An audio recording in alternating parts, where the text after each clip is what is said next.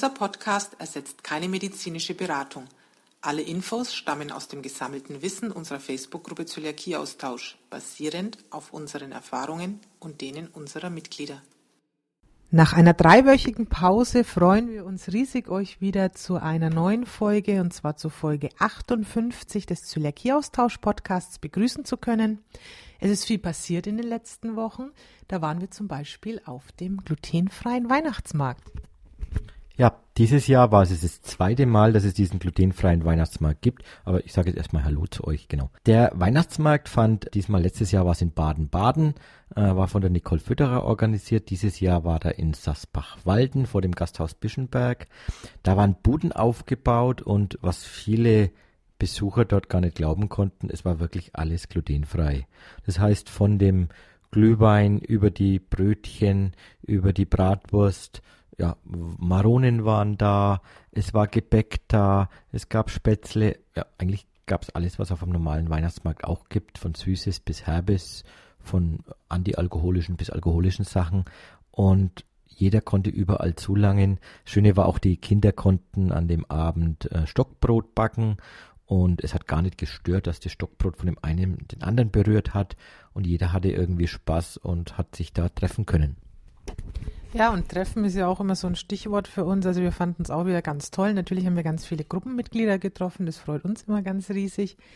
Es ist immer toll, dass man sich erkennt. Einige hatten auch unseren Rucksack an. Das war auch immer ganz schön. Dann wusste man gleich, ah, der gehört zum Zöliakieaustausch. Ist auch immer toll, wenn man dann auch angesprochen wird von den Leuten. Viele erkennt man ja am Bild, dann kann man auch mit denen reden. Aber wir haben auch andere Leute kennengelernt, die noch gar nicht bei uns im Zöliakieaustausch sind, haben uns auch mit denen ausgetauscht. Also das Schöne ist halt, du gehst zu so, eine, zu so einer Veranstaltung und man hat mit den Leuten auch gleich ein gemeinsames Thema und man erfährt viel Neues. Und wir hatten auch wieder den Eindruck, nicht nur den Erwachsenen, sondern vor allem den Kindern, tut es einfach unglaublich gut, miteinander reden zu können und in so einer Gruppe von sehr vielen Menschen zu stehen und alles ist so normal. Du kannst überall essen, du kannst überall trinken, man braucht auf nichts aufzupassen. Also ich denke, den Eindruck haben wir wieder mitnehmen können, dass diese Aufeinandertreffen für den Einzelnen immer was ganz Tolles sind. Und noch was, äh, auch da waren wieder Gespräche, ich habe mich mit vielen unterhalten, die immer gedacht haben, oh ja, ich kenne da gar keinen. Und äh, Schöne ist, der eine war aus Stuttgart, hat gesagt, ich kenne gar keine Zöli. Dann eine Viertelstunde später habe ich mit einem anderen unterhalten, der war auch aus Stuttgart und der kennt auch keinen Zöli. Und dann kann man die Leute zusammenbringen und man muss einfach miteinander reden und äh, das ist immer eine, ja, wieder meine berühmte Motivation an euch. Geht offen an die Sache ran und traut euch auch, auch äh, auf andere zuzugehen bei so Veranstaltungen. Einfach mal Hallo zu sagen. Wo bist du denn her? Und äh, wer bist du eigentlich? Und was magst du eigentlich hier? Und dann trifft man auf einmal Leute, mit denen man später auch noch Freundschaften knüpfen kann. Es war auch schön. Wir hatten ja dann am Samstagabend, genau, wir waren Samstag früh sind wir hingefahren äh, waren für uns dann auch knapp 300, 350 Kilometer äh, Samstag hingefahren. Samstagabend das große Offline-Treffen gehabt mit ganz vielen Leuten, die sich zusammengesetzt haben. Wir haben Familien da gehabt mit Kindern. Wir haben ähm, die Gruppe aus München war da, die sich unterhalten haben. Wir haben viele andere da gehabt. Die Berliner waren sogar da. Ja, genau, Berlin extra in den Schwarzwald gefahren. Die Frau Enzian. Und das ist das Schöne daran, dass so viele den Weg auf sich nehmen, um sich einfach auszutauschen, vor Ort miteinander zu sprechen. Und ich kann euch nur auch da wieder motivieren, wenn ein Treffen in eurer Nähe ist, geht hin, dass ihr mal seht, wie viele Leute das sind und wie viel Spaß das glutenfrei machen kann. Das hilft auch im Nachhinein für so eine Eigenmotivation, für so ein eigenes, eigenes Selbstbewusstsein dann auch wieder zu sehen, ah, da gibt es ganz viele. Ja, und wenn du das schon ansprichst mit den Treffen, das ist ja das Schöne. Es war jetzt sicherlich nicht für jeden gut gelegen, wie Jürgen sagt, auch wir sind etliche Kilometer gefahren, um dahin zu kommen. Aber es gibt ja ganz viele Offline-Treffen. Es gibt Offline-Treffen vom Zöliakie-Austausch selbst. Es gibt Offline-Treffen von den Regionalgruppen. Ähm, diese Treffen können auch immer gerne bei uns in der Gruppe unter den Veranstaltungen mitgepostet werden, damit auch wirklich viele aus der Umgebung das mitbekommen. Also das ist immer ganz toll. Schaut in den Veranstaltungen, schaut auch ein bisschen in den Regionalgruppen, was ist in meiner Nähe und geht zu solchen Treffen. Das sind wirklich ganz tolle Events und es macht immer wieder Spaß, sich mit Gleichgesinnten da auszutauschen. Ja, und neben dem Zöliakie-Austausch, dieser kleinen Online-Gruppe, die dich da irgendwie gegründet hat, gibt es natürlich auch noch die DZG. Und die Deutsche Zöliakiegesellschaft hat ganz viele Kontaktpersonen quer über Deutschland verteilt, viele Regionalgruppen, die regelmäßig auch solche Treffen machen. Und wenn auch, was ich diese Woche gehört habe, die Homepage von der DZG vielleicht jetzt nicht State of the Art ist und super hübsch blinkt und äh, alles ganz modern ist, das, was dahinter steckt, ist ganz viel und da geht es eigentlich genau um das auch, was wir machen, nämlich Leute zusammenzukriegen und den Leuten Mut zu machen. Und wenn ihr dort Mitglied seid oder wenn auch nicht Mitglied seid, da könnt ihr auch einfach äh, euch informieren, wenn da so ein Treffen ist und geht einfach hin. Es macht Spaß, sich mit solchen Leuten auszutauschen, weil man dann merkt, das glutenfreie Leben ist gar nicht so, als wenn man sich immer da alleine daheim sitzt und sich gar nichts mehr traut. Man kriegt wirklich wieder Mut über diese Treffen. Bei den Treffen vielleicht noch, die in, in Facebook, äh, Patricia hat gesagt, in der Gruppe, ihr könnt selber Veranstaltungen einstellen, könnt die Termine dort pflegen, könnt dann, wenn ihr ein Treffen vorhabt, natürlich auch in der Gruppe dafür Werbung machen, zu sagen, Mensch, ich mache da ein Treffen in Kiel, in Berlin, in Hamburg, in Bielefeld meinetwegen auch. Äh, Wanne Eickel äh, wäre auch mal ein Ort, wo man ein gutes Treffen machen kann. Stellt einfach mal die Veranstaltung rein, bewerbt die und dann findet man dann auch gemeinsam einen Ort, wo man sich treffen kann. Und selbst wenn nur drei oder vier Leute zusammenkommen, ist es genauso schön, als wenn 50 oder 60 Leute zusammenkommen. Wir haben jetzt im Dezember wieder viele Treffen. Da ist natürlich das Thema Weihnachten im Vordergrund. Genau, also wir haben glücklicherweise auch bei uns hier in der Nähe ein Treffen, also da 20 Kilometer von Nürnberg entfernt ist ein Treffen. Die Münchner treffen sich am Wochenende beim Schenkel auch immer ganz toll in der Nähe von Augsburg. Und schaut einfach mal in die Veranstaltung. Also ich habe vorhin auch nochmal geguckt, es stehen einige Gruppentreffen noch drinnen. Und wie gesagt, auch in den, in den Regionalgruppen auch ab und zu mal gucken, was in eurer Nähe ist. Da stehen auch immer Veranstaltungen drinnen. Also ich weiß, an diesem Wochenende, da ist nochmal richtig was geboten vor Weihnachten. Genau. Geboten, da komme ich jetzt gleich auf ein ganz großes Thema. Geboten vor Weihnachten war eine Riesenaktion, die die Alexandra Merkel dieses Jahr wieder sioniert hat, äh, ja, die Aktivität veranstaltet hat, genau. Sie hat es veranstaltet. Die Alexandra hat äh, zum Weihnachtswichteln aufgerufen. Alexandra ist bei uns in der Gruppe, aber die hat für dieses Weihnachtswichteln eine eigene geschlossene Gruppe gemacht, hat dazu die Leute eingeladen und im Endeffekt, glaube ich, waren es an die 220 Leute, die quer über Deutschland, Österreich und der Schweiz bereits sich ja in der Gruppe getroffen haben und dann sich dazu bereit erklärt haben, anderen eine Freude zu machen und anderen glutenfrei zu beschenken. Das ist das Schöne daran, gerade in der Vorweihnachtszeit auch, dass man sich dann Gedanken macht, was schenke ich jetzt seinem Wichtel? Man hat eine Adresse bekommen, man hat natürlich ein bisschen geschaut, wer ist es so bei Facebook dann hat man was gesucht für den, damit er da einfach eine kleine Überraschung hat. Und auch da, es passt so toll alles zu diesem Gruppenmotto, wir sind viele, hat man gesehen, dass sich über 200 Leute gegenseitig beschenkt haben. Die Bilder in der Gruppe von der Alexandra wurden dann immer wieder gepostet, was da denn alles so für Geschenke kamen. Man hat leuchtende Kinderaugen gesehen, man hat so viele neue Produkte gesehen, die man in seiner Gegend vielleicht gar nicht kennt. Und äh, es wurden verschiedene Unverträglichkeiten von der Alexandra berücksichtigt, die sich da Listen gemacht hat, damit wirklich auch die äh, Kinder mit den gleichen Unverträglichkeiten zusammenkommen. Entwickeln sich jetzt vielleicht auch neue Freundschaften dadurch und das ist einfach eine unheimlich schöne Art zu sehen, wie sich aus so einer Digitalgruppe auch in der, in der Offline-Welt, also in der echten Welt Freundschaften entwickeln. Ja, das Schöne war, ich habe meinen Wichtel sogar kennenlernen dürfen, den ich bewichtelt habe. Der war nämlich auch am Weihnachtsmarkt. Also das ist dann wirklich immer ganz toll, wenn aus einem Namen, der zuerst online ist, dann schaut man, was mag der, was, was kann man da machen, was findet man über die Person raus und auf einmal steht man vor der Person. Also es ist immer ganz toll, so eine Sache. Und was wir jetzt auch beobachtet haben, das war zwar schon immer mal wieder so in der Gruppe, dass sich hier persönliche Beziehungen entwickelt haben, aber auch in letzter Zeit, da sieht man, jemand backt Plätzchen, auf einmal sind diese Plätzchen verschickt worden, wieder an den nächsten. Oder jemand schickt aus Österreich nach Deutschland irgendwas, was es hier nicht gibt, an jemanden, den er eben gern hat in der Gruppe. Also das ist ganz toll, wie die Leute da miteinander und untereinander sich beschenken und eine Freude machen. Ja, und da auch wieder, wir haben es beim letzten Podcast schon erwähnt, in, in der Messe Stuttgart, wenn sich die äh, Paten im, im, in unserer Neulingsgruppe mal persönlich treffen und gemeinsam Veranstaltungen machen. Aber es gibt auch viele andere, die treffen sich dann auch außerhalb des reinen Zöliakie-Essens und, und haben einfach Spaß zusammen. Und die Familien machen gemeinsam Aktivitäten und gehen dann vielleicht sogar gemeinsam in den Urlaub. Also je offener ihr da seid und je offener ihr dann auf die Leute auch zugeht, und da kann der Zöliakieaustausch wirklich nur eine ganz kleine Grundmotivation äh, sein, eine Grundlage dafür, dass man Leute kennenlernt. An euch liegt dann, diese Beziehungen weiterzumachen. Jetzt aber mal wieder zu einem Thema, kommt auch immer wieder in der Gruppe. Wir haben es schon oft erwähnt. Wir haben jetzt wieder einen Neuling in der Gruppe, die, glaube ich, so 40 Jahre alt.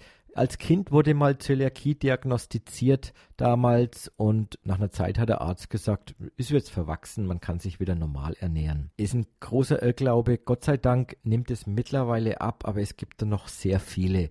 Und wenn ihr von so etwas hört, dass sich Zöliakie verwächst, dann bitte macht die Leute darauf aufmerksam, dass es nicht sein kann. Zöliakie ist eine Autoimmunerkrankung. Das heißt, die ist genetisch bedingt und Gene verwachsen sich halt nicht so. Also wenn man einmal dieses Zöliakie-Gen hat, dann hat man das ein Leben lang. Das heißt auch, selbst wenn man erstmal keine Symptome mehr hat, was in dem Fall auch war, als Jugendlicher, oh ja, ich habe ein bisschen Durchfall, ein bisschen Bauchweh, aber sonst habe ich eigentlich nichts. Das bedeutet, dass ihr weiterhin Zöliakie habt und dass in der ganzen Zeit der Nährstoffmangel im Körper da ist und der Körper die ganze Zeit auch gegen das Gluten kämpft, das ihr dem die ganze Zeit gebt. Und das sagen wir immer, es gibt so viele Begleiterscheinungen. Wir haben da auch eine, eine Grafik auf unserem Blog, diese Zöliakie-Symptome, die auftreten können. Das sind viele kleine Sachen, die dann im großen Bild aber äh, ja schon gefährlich sind und die dann erst meistens, wenn es zu spät ist, als Zöliakie wieder diagnostiziert werden. Und dann hat man es leider schwer, denn es bilden sich nach so langen Jahren, bilden sich viele ja, weitere Autoimmunerkrankungen oder es bilden sich auch Schäden im Körper, die einfach nicht mehr so zurückgehen und im schlimmsten Fall, was man leider auch hört, wenn man ein Leben lang sich glutenhaltig ernährt hat, kann durch die ständige Entzündung auch Krebs entstehen. Und deswegen warnen wir euch immer, solche Sachen nicht ernst zu nehmen, beziehungsweise wenn Leute sagen, ach, das ist doch nicht so schlimm und das verwechselt sich doch und du kannst doch essen und du spürst doch nichts und ich spüre nichts und deswegen esse ich jetzt einfach weiter so, macht's nicht. Wir können euch wirklich nur davor warnen. Ich denke, das zeigt auch wieder, es ist eben mal eine Krankheit, die nur einen kleinen Teil der Menschheit betrifft.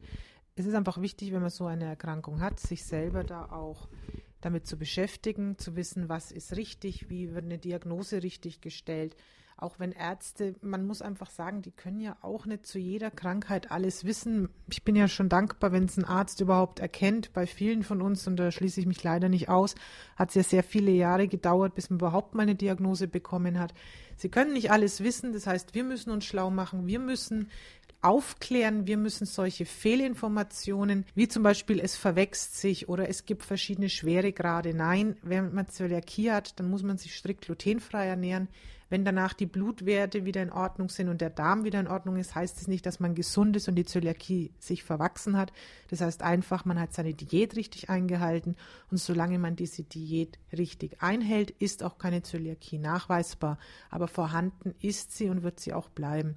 Deswegen schaut, wenn ihr sowas hört, dass ihr die Leute aufklärt, dass ihr einfach die Informationen weitergebt und ihr findet ja bei uns im Handbuch und bei der DZG auch ganz viele Informationen über richtige Diagnose und auch über die richtigen Untersuchungen. Wenn wir schon beim Thema sind, was Krankheiten angeht, Krankenhäuser ist auch immer so ein Thema. Wir haben leider momentan in der Gruppe ganz häufig Posts von unseren Mitgliedern, die aktuell so kurz vor Weihnachten im Krankenhaus sind. An dieser Stelle mal an euch alle ganz schnell gute Besserung. Wir drücken euch die Daumen, dass ihr vielleicht Weihnachten wieder zu Hause seid und vor allem, dass ihr wieder richtig gesund werdet. Es hat uns ein bisschen gefreut zu sehen, dass doch viele gut versorgt werden, was das glutenfreie Essen angeht. Also man hört ja oft Negatives und oft dauert es auch mal ein, zwei Tage, bis dann auch mal das mit dem Essen klappt. Deswegen so unsere Tipps, schaut, dass ihr relativ kurzfristig einen Termin dort bekommt mit jemandem aus der Küche, am besten mit der Diätassistentin. Habt immer ein bisschen Notfall dabei, also Notfallbrot, vielleicht ein bisschen was zu knabbern. Die sind nicht immer so toll vorbereitet, aber wir haben es jetzt zum Beispiel von dem Nürnberger Klinikum mitbekommen. Die haben tatsächlich immer Brot da. Das ist also schon mal gar kein Thema und kennen sich auch mit dem Kochen an sich, was glutenfrei angeht, gut aus. Also fragt da wirklich nach der Diätassistentin und ja, Krankenhausaufenthalt und Krankenhausessen ist alles nichts, was jemand will. Aber für uns ist doch einfach nur wichtig, dass es sicher ist, dass es funktioniert. Und es hat uns gefreut, dass wir da die Tage zumindest ein paar Bilder gesehen haben, wo sich das mit dem Essen wo das gut ging und wo es keine Probleme gab. Ja, aber trotzdem hier auch das kritische Hinterfragen. Wir können natürlich nur sagen, es wird besser, aber es gibt immer noch äh, Leute, die kennen sich eben nicht aus und manche denken dann auch noch, ein Roggenbrötchen ist vielleicht doch glutenfrei. Wenn euch sowas passiert, hinterfragt es und äh, redet mit den Leuten, seid nicht zu aggressiv. Gut, wenn man krank ist, dann hat man vielleicht nicht gerade die sensibelste Art und Weise, sich jetzt äh, mit anderen äh, auszutauschen. Aber ja, seid kritisch und äh, nehmt, wie Patricia sagt, so ein Notfallpaket einfach kurz mal mit oder sagt jemand Bescheid. Da auch eine schöne Sache, die man immer wieder hört, wenn jemand sagt, in der Gruppe, er hat noch die Möglichkeit zu posten, das ist dann vielleicht noch das Positivste vom Ganzen und er liegt in irgendeinem Krankenhaus und sagt, er braucht Verpflegung, habe ich schon öfters auch gelesen, dass sich andere Mitglieder wirklich bereit erklärt haben und dem äh, ja anständiges Brot und glutenfreie Produkte ins Krankenhaus gebracht haben, weil wie Patricia es auch gesagt hat, das Essen im Krankenhaus ist nicht immer, auch das glutenhaltige, ist nicht immer das äh, schmackhafteste. Ja, und ein Thema steht ja für uns alle an. Nächste Woche Weihnachten steht vor der Tür. Ja, und da ist eigentlich auch ganz viel los in der Gruppe. Es geht immer darum, wie ist man gut versorgt zu Weihnachten, wie bereitet man sich vor, was macht man zu Hause, was macht man, wenn man woanders essen geht. Also ich denke, da muss man sich auch einfach mal bewusst werden, was möchte man, wenn man natürlich zu Hause feiert und die Leute zu sich einlädt, dann denke ich, ist das Problem das kleinste. Da muss man nur noch rausfinden, was möchte man machen. Aber dafür gibt es ja genug Kochseiten, die einem da Tipps geben. Interessanter wird es natürlich, wenn man bei der Familie feiert, wo jemand anders kocht. Ja, was hat man da für Tipps zu geben? Im Endeffekt, entweder man ist dabei beim Kochen, dass man damit aufpassen kann. Vielen hilft es auch schon, dass sie einfach den Merkzettel bekommen, dass sie selber Zutaten prüfen können, dass man eben sagt, Mensch, du kannst dir dein Essen wie eh und je kochen. Du musst am Kochen selber nichts ändern. Du musst eben nur bei den Lebensmitteln, die du kaufst, vorher auf glutenfrei achten. Und das geht ja sehr einfach mit dem Merkzettel. Und was viele natürlich auch machen, wenn man mal merkt, Mensch, da tut sich jemand schwer, ich möchte aber bei dem feiern, ja, dann bringt man eben was Passendes mit. Man kann ja fragen, was gibt's bei dir zu essen? Mensch, ich bringe mir dies oder jenes selber mit. Dann ist die Sache auch sicher. Und was natürlich wahrscheinlich auch häufiger mal vorkommt, dass man in Restaurants geht, da natürlich das Gleiche, wie wir es immer haben, rechtzeitig nachfragen. Es ist an solchen Abenden und Tagen auch viel mehr los. Also natürlich noch ja, mehr auf Nummer sicher gehen. Vielleicht, wenn es möglich ist, am besten auch mal vorbeigehen, dass man das wirklich gut abklären kann. Natürlich auch mit der Kontamination. Und da hatten wir ja heute auch wieder einen Post, was man nicht so alles macht, was die meisten gar nicht erwarten. Ja, da ging es darum, dass äh, ja, Pilze, wenn sie gewaschen werden, oder wenn die, ja, die Haut weggemacht wird, dass die in Mehlwasser gewaschen werden, weil das Mehlwasser einfach ein bisschen grober ist und dadurch dann die, die, die äußere Haut weggeht. Wie, es gibt viele Fälle noch, wo man, wo man sagen kann, man muss aufpassen. Es gibt äh, Risotto, das in Nudelwasser gemacht wird.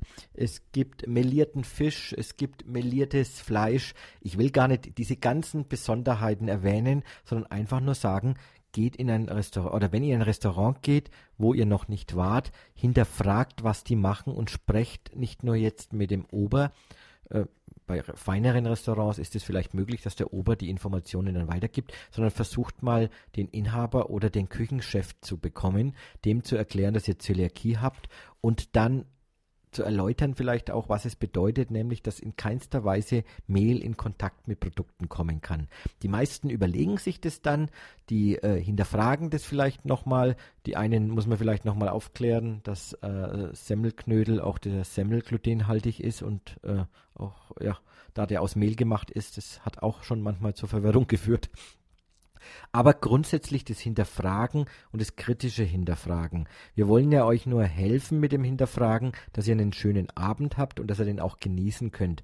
Weil nichts wäre schlimmer, wenn man dann nach einer halben oder einer Dreiviertelstunde merkt, oh, jetzt beginnen die Magenkrämpfe und das Bauchweh. Das soll es nicht sein. Also entweder man geht von vornherein in ein Restaurant, wo man es weiß, da wie Patricia gesagt hat, es gibt unsere Restaurantlisten. Wir haben das zufällig gerade auch so gemacht. Wir haben uns selber gerade am Sonntag bei meinen Schwiegereltern äh, oder mit meinen Eltern verabredet und dann verabreden wir uns halt mit denen gleich mal in ein Restaurant, wo wir wissen, dass dort glutenfrei ist und dann isst man dort halt viel sicherer und viel einfacher. Und wenn das nicht geht, Tipp vorher anrufen, das sagen wir euch auch immer, wenn ihr wisst, wohin das es geht und wenn ihr es nicht wisst, vor Ort dann nochmal mit dem reden und unsere Empfehlung ist dann nur, wenn ihr euch nicht sicher seid, dann schaut doch, dass ihr entweder nichts esst oder eben dann äh, was esst, wo die Wahrscheinlichkeit noch am geringsten ist, dass was passieren kann. Ja, und wir haben noch ein weiteres Thema, das möchten wir auch unbedingt mal mit aufgreifen, weil die Woche auch wieder viele oder die letzten Wochen eigentlich viel wieder über das Thema glutenfreien Hafer gepostet wurde und da hat sich Jürgen noch mal ein paar Infos besorgt. Es geht im Prinzip um diese beiden Themen, glutenfreier Hafer und glutenfreie Weizenstärke. Fangen wir mal mit dem Hafer an. Seit diesem Jahr hat der glutenfreie Hafer eine äh, Zertifizierung, dass er das glutenfrei Symbol von der DZG tragen darf. Wir haben davon auch schon mal in einem Podcast berichtet. Und zwar äh, diese Symbole ist das normale, die normale Ehre mit dem Begriff Oats, also englischsprachig für Hafer drunter. Der glutenfreie Hafer wird speziell angebaut, also nicht jeder Hafer, äh, da, wenn nur Hafer draufsteht, darf von euch gegessen werden. Es muss speziell mit glutenfrei gekennzeichnet sein und da ist meistens dann die Ehre auch drauf. Dieser Hafer wird während der kompletten, äh, ja, während der Aufzucht und während der Verarbeitung wird er streng darauf geachtet, dass er nicht Kontakt zu anderen glutenhaltigen Produkten bekommt. Das ist ja oftmals das Problem. Ein normaler Bauer, wenn der Hafer äh, ja, anbaut, dann war davor da was anderes und dann ist da eventuell noch ein anderes Produkt mit drinnen, das wird abgemäht, dann wird es auf den gleichen Anlagen verarbeitet. Aber beim glutenfreien Hafer ist es anders. Das ist zertifiziert, dass wirklich über einen langen Zeitraum dort nichts anderes mehr aufgezogen worden ist, dass die Felder rein sind, dass die äh, ganzen Lastwagen, wo das produziert wird, oder die, ja, die Anhänger, dass die sauber sind, dass die Lagerflächen getrennt sind. Und da ist zum Beispiel eine Firma in Deutschland, die Firma Bauk, die da sehr viel Wert drauf legt und die diesen ganzen Prozess überwacht und die auch sehr viel mit den Bauern spricht, dass die von der Aufzucht bis zur Lagerung und bis zum Transport wirklich peinlichst darauf genau achten, dass der Hafer in keinster Weise kontaminiert wird. Das heißt, der Hafer an sich ist dann schon mal glutenfrei. Aber jetzt kommt es aber. Laut meinen Infos und denen auch, die ich erhalten habe, ist im Hafer das Avenin ein Auslöser, der ähnliche Symptome auslösen kann bei Leuten äh, wie Gluten ist was anderes, ist ein Abkömmling, aber es ist das Problem eben, dass ca. 10 bis 15 Prozent der Leute diesen Hafer auch nicht vertragen. Und deswegen steht auch auf den Haferprodukten, auch bei Alnavit steht es extra drauf, dass man mit dem Hafer erstmal langsam anfangen soll, wenn alle Symptome weg sind. Also erst wenn ihr sagen könnt, ihr ernährt euch komplett glutenfrei, ihr habt keine Kontaminationsgefahren mehr, ihr wisst, was ihr essen könnt, eure, eure Blutwerte sind in Ordnung, euer, euer Darm ist wieder in Ordnung, dann könnt ihr langsam mit dem Hafer anfangen. Äh, ja, im Prinzip löffelweise erstmal am Tag schauen, vertrage ich ihn und wenn ihr ihn dann nicht vertragt, dann kann es eben dran liegen, dass ihr eine von den 10 bis 15 Prozent seid, die grundsätzlich kein Hafer vertragen und dann könnt ihr den einfach nicht essen. Alle anderen können ihn essen und für die ist sogar sehr wertvoll, weil Hafer ballaststoffreich ist und ja, das in der glutenfreien Ernährung Ballaststoffe doch auch äh, oftmals gar nicht so üblich sind und die euch wirklich helfen, da ja ein gutes Leben zu führen. Aber eben, es vertragen nicht alle, bei Kindern besonders aufpassen und wenn ihr ihn einführt, langsam anfangen und nicht gleich eine ganze Packung kaufen. Es gibt auch derzeit mittlerweile viel mehr Haferprodukte. Die sind auch alle, also wenn das glutenfrei Zeichen drauf ist, sicher glutenfrei, aber eben aufpassen. Und ein bisschen anders ist es mit der Weizenstärke. Es gibt eben Leute, die, wenn sie komplett ausgeheilt sind, wenn keine sonstigen Probleme mehr da sind, die mit der Weizenstärke anfangen können. Es gibt gute Produkte auf dem Markt, die sind fluffig, die schmecken gut, die schmecken nahezu wie glutenhaltige Produkte, zum Beispiel von Resch und Frisch ist jetzt ein großer Hersteller, der auf dem deutschen Markt auch äh, seine Produkte anbietet, wo es auch in Hotels die Resch und Frisch Produkte gibt. Aber passt einfach auf, esst nicht gleich eine ganze Pizza mit glutenfreier Weizenstärke, sondern fangt langsam an, esst mal ein halbes Brötchen und schaut dann mal, wie entwickelt sich das Ganze? Verträgt man es, verträgt man es nicht? Es gibt leider keine Tests, weder für das Hafer noch für die Weizenstärke, ob man das irgendwie verträgt. Es gibt keine Bluttests, die ihr dann machen könnt es ist eine sehr persönliche Sache und da weisen die Hersteller auch darauf hin und gerade wir als Zöliakieaustausch weisen die ganze Zeit darauf hin, weil wir möchten, dass ihr die Produkte vertragt. Ja, und vor allem wir weisen auch deswegen darauf hin, weil es immer noch so unbekannt ist. Es ist glutenfrei gekennzeichnet, also kann ich es essen. Und viele, und das ist mir auch so gegangen, nicht so ganz typische Symptome von einem Glutenunfall kriegen, sondern es wirkt sich oft mal etwas anders aus. Also bei mir war es einfach ein, ein wahnsinniger Blähbauch. Es ist sonst nichts Großes passiert, wie wenn ich jetzt Gluten erwischen würde. Oder was wir auch schon erlebt haben, dass jemand auf einmal mit den Stimmbändern Probleme hat, der nächste mit der Haut. Also es muss sich nicht so äußern wie eure sonstigen Symptome. Aber eben das ist das Gefährliche, dass viele das dann gar nicht miteinander in Verbindung bringen. Also wenn jetzt einer plötzlich eine schlechte Haut kriegt, denkt er ja nicht, das liegt an dieser, an dieser glutenfreien Weizenstärke, weil er hat ja sonst keine Symptome. Also grundsätzlich glutenfreie Weizenstärke ist definitiv glutenfrei, aber trotzdem vertragen es etliche von uns nicht. Also mir geht es genauso und deswegen warnen wir immer davor, weil ich finde es immer sehr schade. Wir hatten dieses Jahr eine neue Pizza auf dem Markt mit glutenfreier Weizenstärke und alle rennen los, ole ole und wie toll. Wir haben es zwar wieder mal versucht vorher zu warnen, bitte langsam, es ist mit Weizenstärke. Wenn ihr nicht wisst, ob ihr es vertragt, achtet drauf, aber viele haben halt dann die Pizza gegessen, viele hatten dann richtig böse Probleme, weil bei einer ganzen Pizza kann es halt dann mal so richtig in die Hose gehen. Und das bei manchen halt auch im wahrsten Sinne des Wortes. Also schaut da einfach drauf und gebt auch diese Info weiter. Wir wollen damit keine Angst machen davor, sondern einfach, dass ihr bewusst seid und auch ein bisschen auf euren Körper hört. Wie gesagt, es müssen nicht immer die gleichen Symptome sein, wie es sonst sind. Aber zum Thema Symptome und glutenfrei und ja, umstellen auf glutenfrei. Da hatten wir heute auch wieder einen ganz tollen Beitrag, wie ich finde. Das, was mir immer so gut gefällt, wenn dann Leute nach einiger Zeit, meistens so nach einem Jahr, mal ja ein bisschen berichten, wie war denn der Anfang, wie ist es aktuell, wie ist der Stand nach einem Jahr bei mir, bei meinem Kind, je nachdem, wer da umgestellt hat. Und da ist heute wieder ein sehr schöner Beitrag in der Gruppe. Ja, er war nicht heute, muss ich sagen, er war Anfang Dezember und es ist echt immer schön zu lesen, nicht nur für uns, sondern bestimmt auch für viele der Mitleser, die sonst gar nichts posten, wenn ihr eure Erfahrungen so ein bisschen mitteilt. Und hier war es, ich sage jetzt keine Namen, aber die, ja, sie wird sie wird's äh, merken, wenn sie da vielleicht zufällig den Podcast auch hört. Die auch äh, vor einem Jahr hat sie die Diagnose, oder eher gesagt, hat sie die, äh, die Diagnose für ihr Kind erhalten und ein Jahr neigt sich jetzt bei ihr zum Ende und sie schreibt, dass sich vieles verändert hat und sich auch die Wertigkeiten verschoben haben. Sie leben noch weiter, es klappt auch alles, aber auf einmal freut sie sich über zum Beispiel glutenfreie Lebkuchen, was ein anderer sagt, ey, komm, Lebkuchen, die kann ich mir in jedem äh, Discounter kaufen und die kriegt man überall. Ja, man freut sich dann einfach wieder über solche speziellen Lebensmittel. Und das ist vielleicht auch was Schönes. Man beschäftigt sich als Zöliakie-Betroffener oder auch als Partner eines Zöliakie-Betroffenen, mir geht es ja auch so, man beschäftigt sich viel mehr wieder mit Lebensmitteln, was Spaß machen kann, was natürlich ein bisschen Aufwand erfordert, aber äh, ja, es ist, es, es ist richtig lecker. Aber weiter äh, bei ihr jetzt. Am Anfang hat sie auch, äh, hat sich der Alltag komplett geändert, auch für das Kind geändert. Aber äh, die Eltern haben sich dann Gedanken gemacht und die Eltern haben dann auch Lösungen für die Probleme gesucht. Wie macht man jetzt einen Urlaub oder was gibt man dem Kind zu essen? Wie backt man jetzt mal wieder leckere Sachen, die glutenfrei sind? Sie war so happy, die Gruppe gefunden zu haben und den Austausch gefunden zu haben, weil man hier, wenn man mitliest und wenn man sich dann auch Gedanken macht, so viele Informationen kriegt und Inspirationen auch und Lösungen, wie man dann ein super glutenfreies Leben führen kann. Wie gesagt, es ändert sich einiges, aber es geht dann.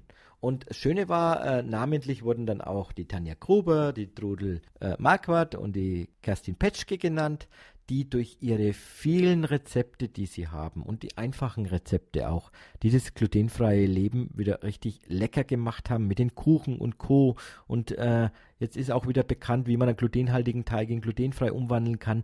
Da seht ihr, dass diese, diese Inputs, wenn die angenommen werden, wenn die Informationen, die wir, die wir und die vielen anderen euch auch bieten, wenn die wirklich genommen werden, dann kann man ein super schönes glutenfreies Leben führen. Namentlich wurde dann auch noch die Ying Mai genannt, auch ein Mitglied in unserer Gruppe, die verantwortlich dafür war, dass äh, das Mitglied jetzt nach einem Jahr auf einmal wieder einen ganzen Keller voll Weggläser hat und vieles eingeweckt hat und leckere Sachen jetzt in ihrem Keller hat, die sie jederzeit nehmen kann. Eine Sache war dann auch noch ganz verwunderlich. Sie hat sich irgendwie äh, gewundert, dass sogar jetzt sie dran denkt, mittlerweile mal einen Wohnwagen anzuschaffen, weil viele da gibt es übrigens auch eine eigene Gruppe dann dafür, Zöli Camper, glaube ich, heißt die, dass man doch mit so einem Wohnwagen einen ziemlich lockeren und ja, flexiblen Urlaub machen kann, ohne sich über irgendwas Gedanken zu machen. Was uns natürlich auch ganz besonders freut, dass sie dann auch gesagt hat, dass da ohne den Zöliakieaustausch wäre sie jetzt nicht da, wo sie jetzt steht.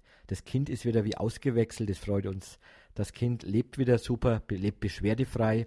Zöliakiewerte sind quasi nicht mehr vorhanden. Das heißt, jeder Arzt wird sagen, das Kind ist absolut gesund, das hat doch nichts. Und ja, das macht uns richtig Freude, sowas zu lesen. Definitiv. Ich denke, das ist auch für jeden ein Ansporn, dass man manchmal, wenn man mal vielleicht eine tiefere Phase hat, wo man sagt, ach, das ist alles so schwierig und ich möchte eigentlich wieder normal leben, wenn man dann mal sieht, mit ein bisschen Anstrengung und vor allem mit Lesen, Informationen sammeln, einfach auch vielleicht, wie Jürgen sagt, man muss in der Gruppe nicht aktiv sein, wenn man einfach nur mitliest und aus den Erfahrungen der anderen lernt.